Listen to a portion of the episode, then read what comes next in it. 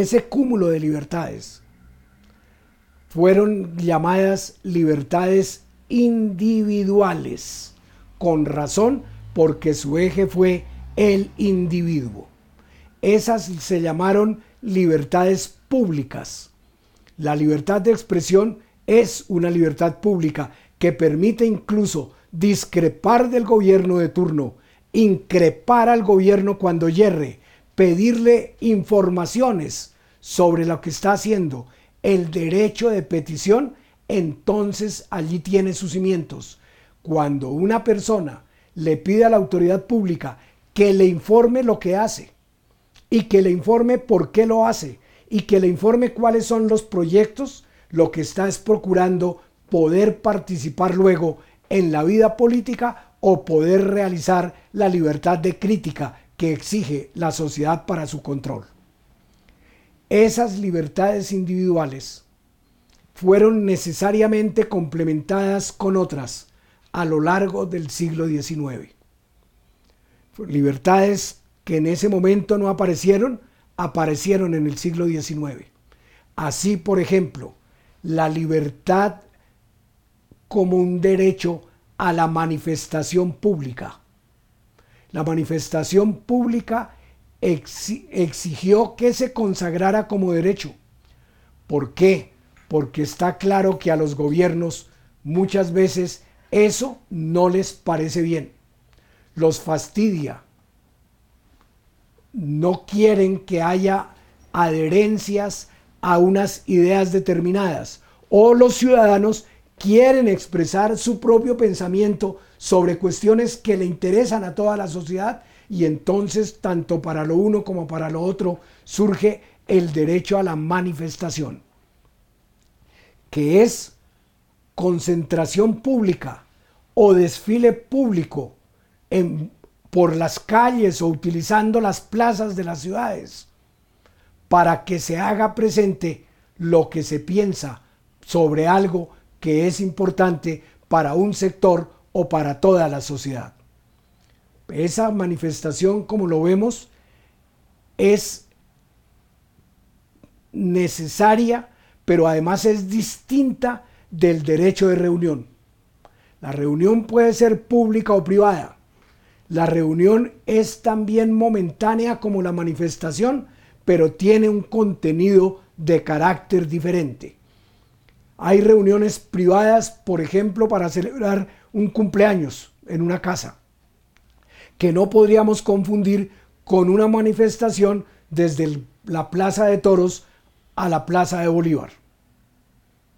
Aunque son dos libertades que se caracterizan porque se ejercen en conjunto con los demás, tienen marcadas diferencias, como las tienen también con el derecho de asociación. La asociación implica que es un derecho que se ejerce con otros, pero ya no de manera efímera, breve en su duración, como una reunión social, por ejemplo, o como una manifestación pública que se sabe que puede terminar a las pocas horas, sino que está destinada a tener larga duración, crear una sociedad por ejemplo, crear una corporación, establecer una fundación, son manifestaciones del derecho de asociación, que están entonces caracterizados con una característica común. Tienen unos estatutos, tienen una organización, tienen unas autoridades internas que les dan estabilidad. Esas nuevas libertades, esos nuevos derechos también se incorporaron a los que venían ya de la Revolución Francesa. Así tenemos la tabla de derechos del siglo XIX, conforme a la cual se expidió la constitución anterior de 1886 y las constituciones que la antecedieron en Colombia. Pero vinieron luego necesidades nuevas, necesidades nuevas en el mundo. Los trabajadores exigieron exigieron, por ejemplo, que se les dotara de la posibilidad de ejercer el derecho de asociación para mejorar sus condiciones de trabajo. que se les y así surge una gran lucha por la creación y establecimiento del derecho a organizaciones propias de los trabajadores con ese objeto. Surgieron así los sindicatos.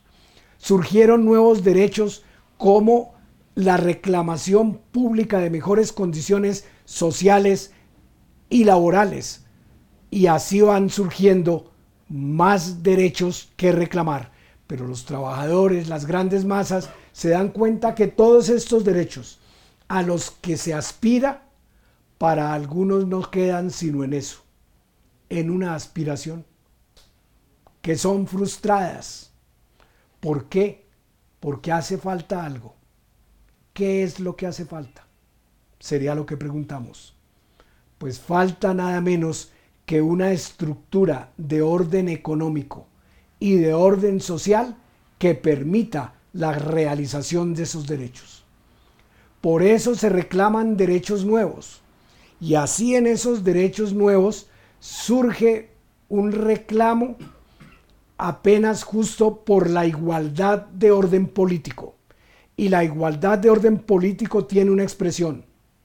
Es la ciudadanía. Que todos sean ciudadanos.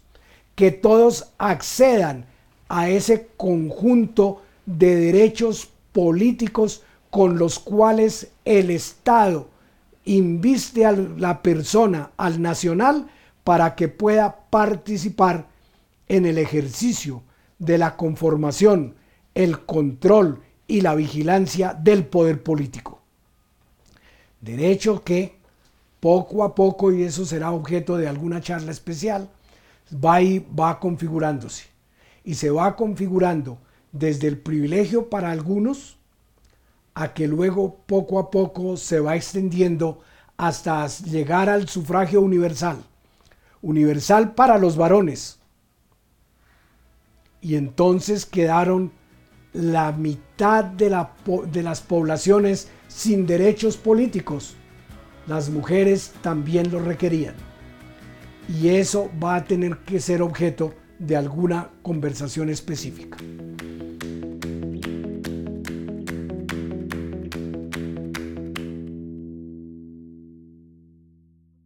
Alcaldía de Bogotá